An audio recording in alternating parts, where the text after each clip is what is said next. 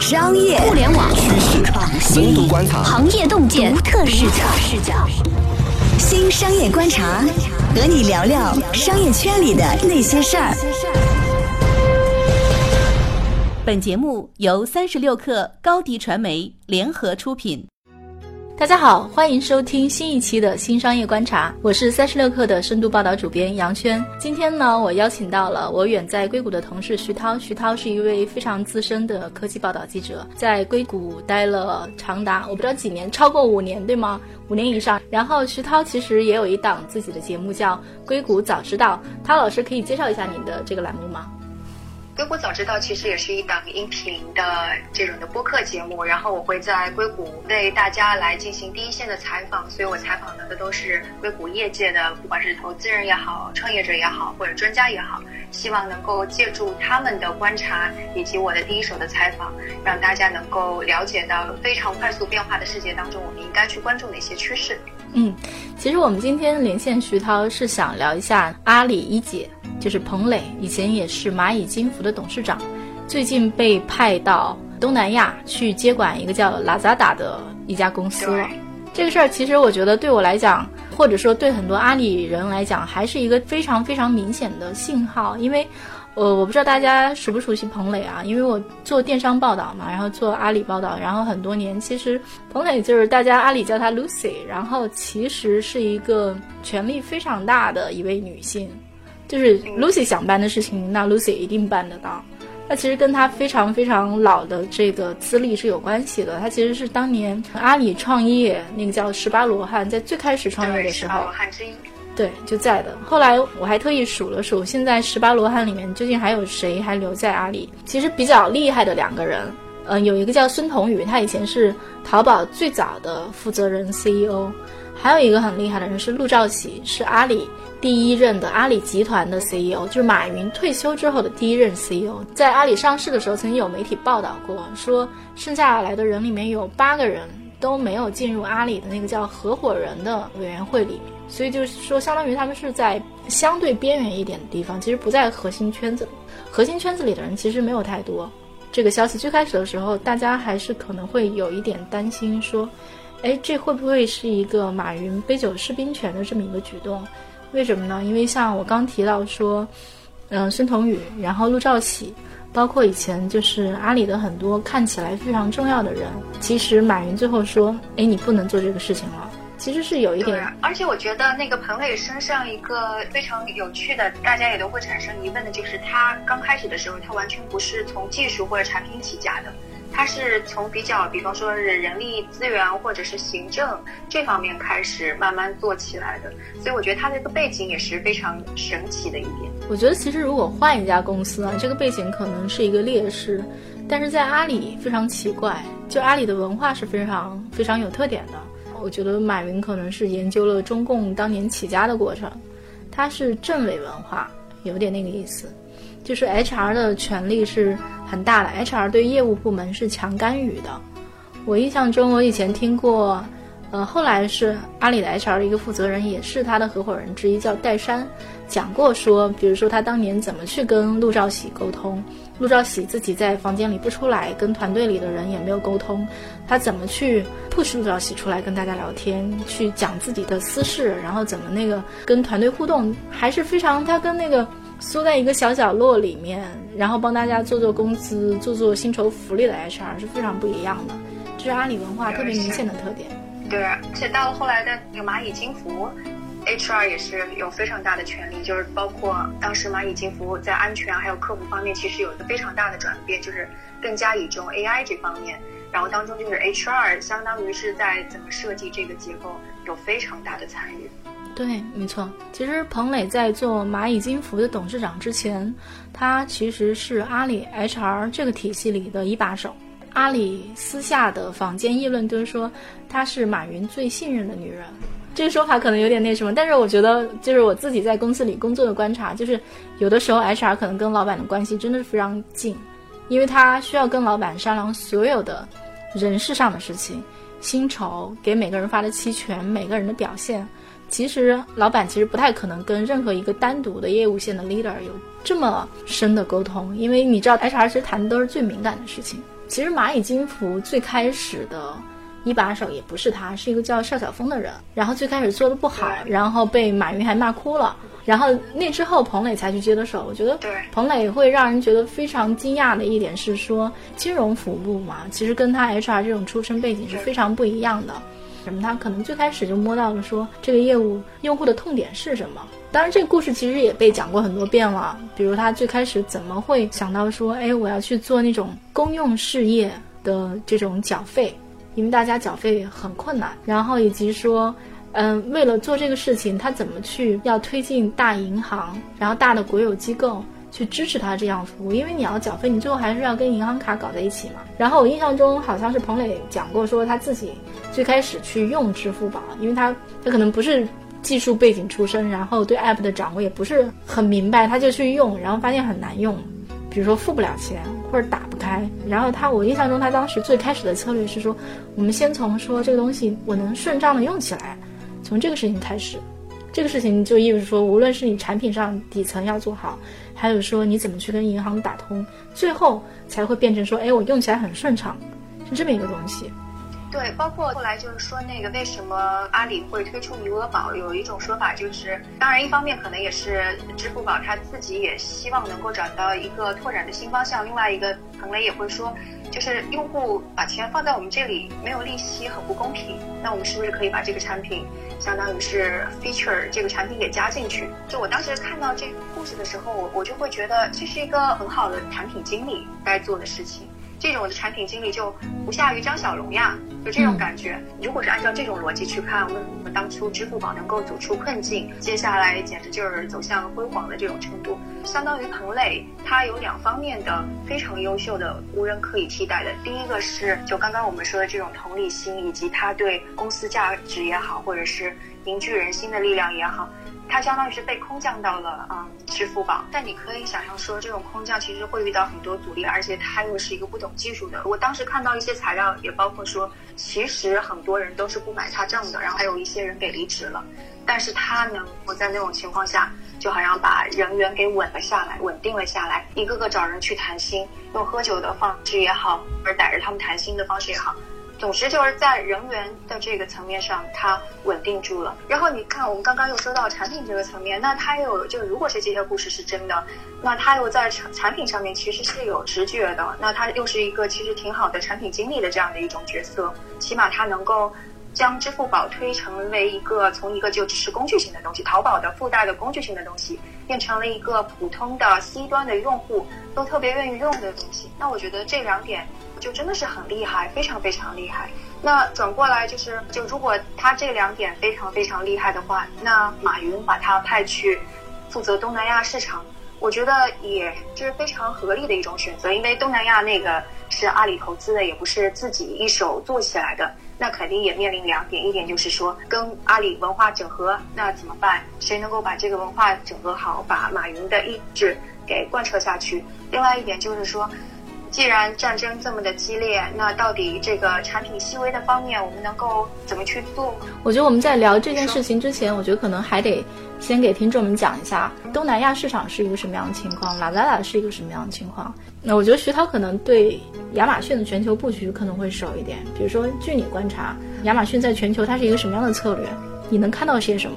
其实我觉得，嗯，如果在东南亚的话，你就会看到可以分成是两个部分，一个部分就是印度市场，另外一个就是其他东南亚市场。那阿里跟亚马逊谁强谁弱很明显，在印度市场明显就是亚马逊做的非常的好，然后阿里其实没有什么声音，但是其他的市场亚马逊是没有什么声音，但是阿里我觉得做的还是挺好的。嗯，因为我印象中在二零一四年的时候，其实当时。Bezos 就说要对那个印度市场，然后投入重金，然后之后大概就在过去几年，他说了两次，然后一共是说要投入五十亿美元。其实算了一下，五十美元相当于一个什么概念呢？我算了一下，京东从它的 A 轮到它 Pre IPO，它其实拿到的钱、融到的钱不到三十亿美元。与其说你在印度市场跟亚马逊做一个非常非常强力的竞争，你不如就是田忌赛马一下。把更多资源投到东南亚市场，因为我印象中，阿里其实是在从最开始投那个拉扎达到后面增资，我印象中也大概有四十亿美元了，反正就是钱也挺多的。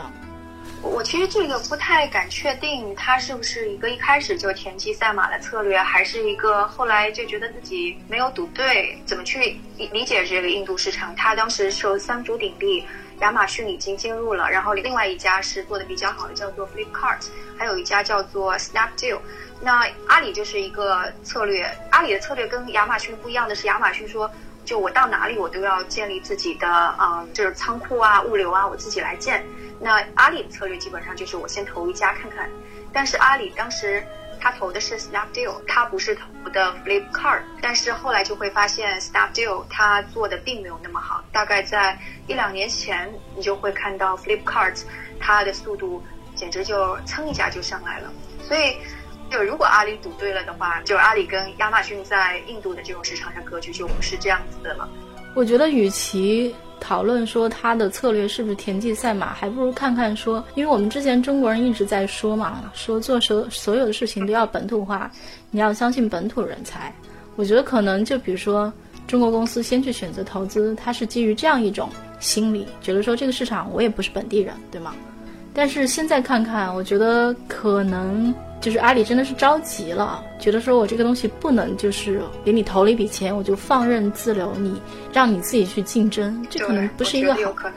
对，因为我其实是特别仔细的看了一下拉拉达的背景，我看了之后，我觉得真的是吓一跳，因为他给我的印象其实就是一个外包创业公司。为什么这么讲？它是一个特别神奇的一个叫 Rocket Internet 的一个孵化器做的。当时看到这个背景，因为。他跟我以前的报道生涯也有联系，就是这个 Rocket 他的那个创始人，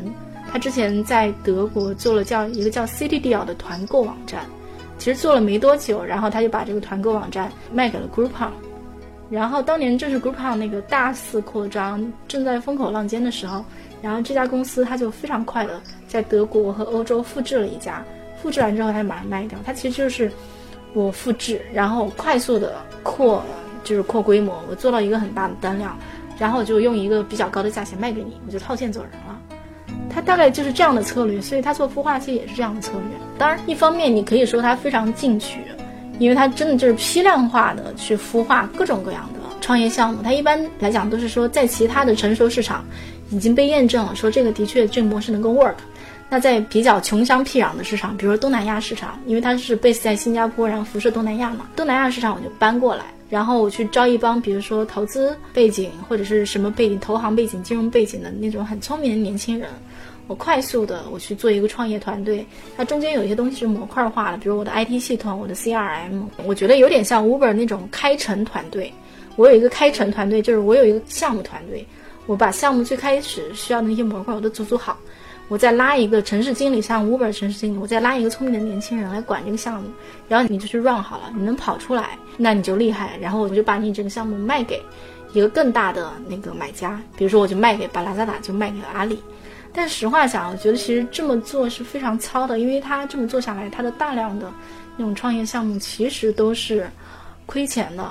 然后他其实他的那些手里那些项目都是在一个。高度竞争的情况下，非常厉害的去做市场份额的竞争和扩张。其实我觉得里面有很多东西都是很粗的，而且实话讲，就是创始人或者说那个项目的那个 leader 吧，就有点像职业经理人，又有点像创业者，拿了一点股份。其实对这个孵化器来讲，我把项目卖掉的那一刻起。我的使命就终结了，就是我外包项目已经交付了，那剩下其实就是你的事情了。就是我觉得其实是有点这样的意味，所以可能我觉得阿里在最开始的时候还是怀有一个，因为阿里最开始在收拉达达的时候说的是说，我让你两年时间独立发展，但是其实现在也就一年半的时间，彭磊就过去任 CEO 了，我觉得阿里肯定是真的看不下去了。还有那个有一个叫莫腾创投的机构，他们曾经做过一个用户调研，他们在印尼找了五百个用户，对比了 Lazada 和腾讯投资的一家公司旗下的叫应该叫 Shopee 的电商网站的用户使用体验的这个对比，具体的数字我记不清了，但是应该是那个腾讯投的那一家大幅领先，Lazada 的用户满意度是比较低的。这就是我觉得它一方面扩得非常快，另一方面呢，用户体验其实还是非常糙。我觉得这个应该是它真实的状况。在阿里买它的时候，其实东南亚几国吧，东南亚不是好多国家吗？真的在铺的非常全的投资标的，其实没有几个。好像 Lazada 是不多的选择之一，好像就基本上你要买一个市场第一，或者你要买一个非常全，你就只能买了。但这个 Lazada 能够做到这样，的确挺匪夷所思的，因为毕竟各个国家无论是政策，还有是虽然比较接近，但是其实有一些风土人情也不一样。他好像是在泰国做的非常好。呃，对，它有三分之一的市场份额在泰国，好像，所以你就能看到亚马逊它在继新加坡之后，接下来有一个举动，就是在泰国那边好像是跟泰国的在线电商的商会有个协议，但是动作还是挺缓慢的。亚马逊它只是说，你们国家的这些中小企业可以把货物放到我的平台上来，我的平台向你们开放，你们可以出口到国外，但是，嗯，泰国的。普通人你还是没有办法在亚马逊平台上买东西的，所以还不构成跟 Lazada 的直接竞争。所以我觉得阿里其实是买了一个初创的底子，或者说买了一个泥胚吧，就是后续那些更精细的东西，不可能就真的完全靠这个创业团队去做。他自己还是，而且这么多年的电商经验就不能耗在自己手里就白费了嘛。所以就是当我们说电商这个业务的时候，其实阿里是非常有经验的。他大概到现在做了二十年，他从这个电商本身平台的搭建，到说 OK 我怎么支付，我这个钱怎么办，到说我去递送包裹，他其实都有非常非常多的 know how。那比如说就像你刚讲的，他在亚马逊在印度能够做得非常好，可能跟他把自己的一整套的东西都带过去有关系。我觉得阿里其实接下来也是需要彭磊把这些东西都带过去，因为据我所知。我问过像菜鸟的人，我说：“哎，你们跟拉扎达是什么样的关系？”菜鸟的人就会说：“说哎呀，其实我们出海出的还挺多的，但是我们跟拉扎的关系是拉扎达的东西是自己做的。”啊，我就很吃惊，对吗？因为其实菜鸟，比如说他东南亚其实是去了的，而且去的很早，然后甚至是现在他们都在弄那个澳大利亚市场。就是 Lazada 这个东西反而跟他们分开做，这就很奇怪，明显是没有利用上阿里的资源。我觉得应该有可能。彭磊去了，估计就是下一步开始整合了。嗯，对，亚马逊和阿里巴巴其实是要在国际市场上硬碰硬的竞争的，肯定会碰头的。你会觉得说两家，你更看好哪一家？为什么？其实东南亚市场这个下判断，其实我对电商没有那么专业，我不太知道。但是有一个因素是需要考虑的，因为。亚马逊它在美国其实是一个比较成熟的那个基础设施的条件下，然后它去进行扩张，所以而且它也都是所有的都是自建。然后你看到它向东南亚扩张的时候，也是这样的一个策略，先挑那些就是印度可能是个例外，但是它进新加坡的时候挑的是一个基础设施比较好，而且它也坚持要自己建自己的各种各样的设施，在印度市场也是这样。所以我在想，是不是可能会。造成它的步伐慢一点，而且你刚刚说到电商是一个需要很多 know how 的这样的一个生意，所以它在接下来向东南亚市场扩张的时候，是不是它怎么去了解当地应该怎么去运作？然后如果说这种的各种支付也好，或者是 logistic 也好都不那么成熟，那它是不是可以顺顺利利的把这个东西开展起来？我觉得都是一个问题，所以也许在这个面。阿里收购了 Lazada，我觉得这个是有优势的，至少它已经对这些各个国家有一些 know how 在里面了，然后再把阿里的这一套东西放上来。但是在亚马逊的话，你会看到亚马逊的一个优势也展现出来了。在印度你会看到说亚马逊的用户满意度是最高的，然后比其他几家都要高很多。你甚至会看到阿里的那个收购的那家 Paytm 是比较靠后的，大概列到第四、第五。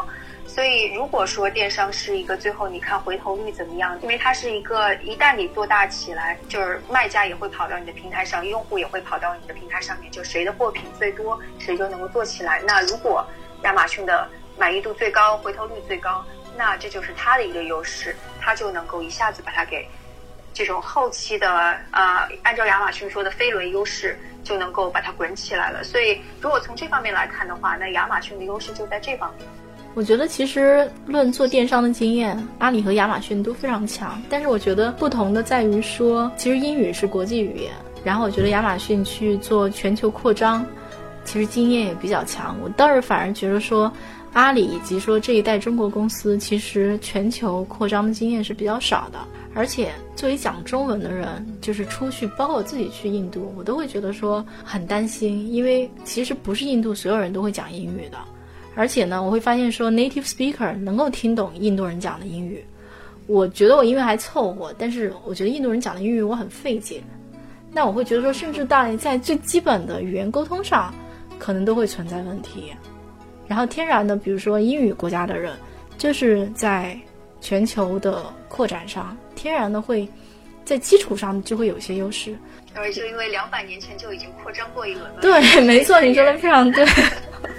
对，就是人家就是对吗？后面进行一些小修小补的扩张。阿里代表的是新一轮的中国公司。其实之前你想，中国公司除了华为，没有说哪家公司全球扩张做的特别大、做的特别好的。对啊，所以你其实嗯，怎么找到合适的人，然后怎么摸出一套觉得说那个方法能管用的方法，我觉得从找人到摸方法，其实基本上都还是从非常基础的地方在起步。这一点倒未必中国会落下风，因为就是拿一个现在正在发生的一个案例，就是我刚刚说到的印度最大的电商公司 Flipkart，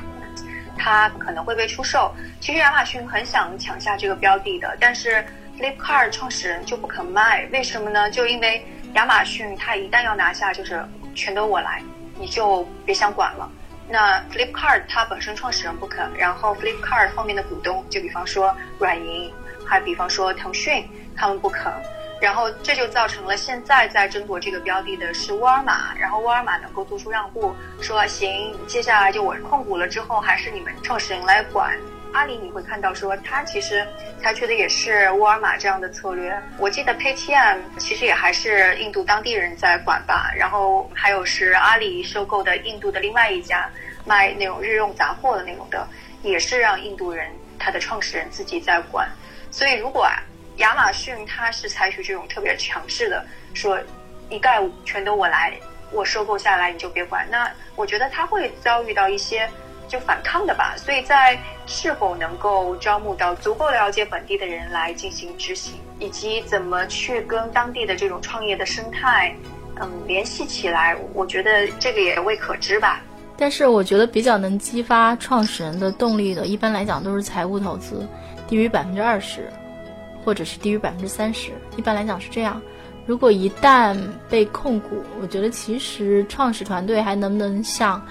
自己创业的时候那样努力，就不知道了。这很难讲。所以这个，但无论如何，现在 印度市场阿里反正是不是一个特别好的状态吧？嗯。但是我觉得，无论现在是一个什么样的状况吧，像阿里把彭磊派出去，这已经体现了阿里的决心了。接下来我们可能还是要花一点时间，然后看一看彭磊真的去管来了啦之后，他们在东南亚市场会不会有一个明显的起色，那个时候再做判断可能会更靠谱一点。好的。那关于阿里巴巴，然后关于彭磊，还有关于说这一代都要去全球竞争的中国公司，他们的故事呢会怎么发展？我们可能还要花一点时间去看。但是无论如何，我觉得这故事已经开了一个头，也欢迎大家去收听徐涛主持的《硅谷早知道》。那喜欢新商业观察的朋友们，也欢迎你们点赞转发，或者是下载三十六课的 APP。呃，我们的栏目还有徐涛的栏目，你都能在里面听到。再见。好，下一期我们不见不散。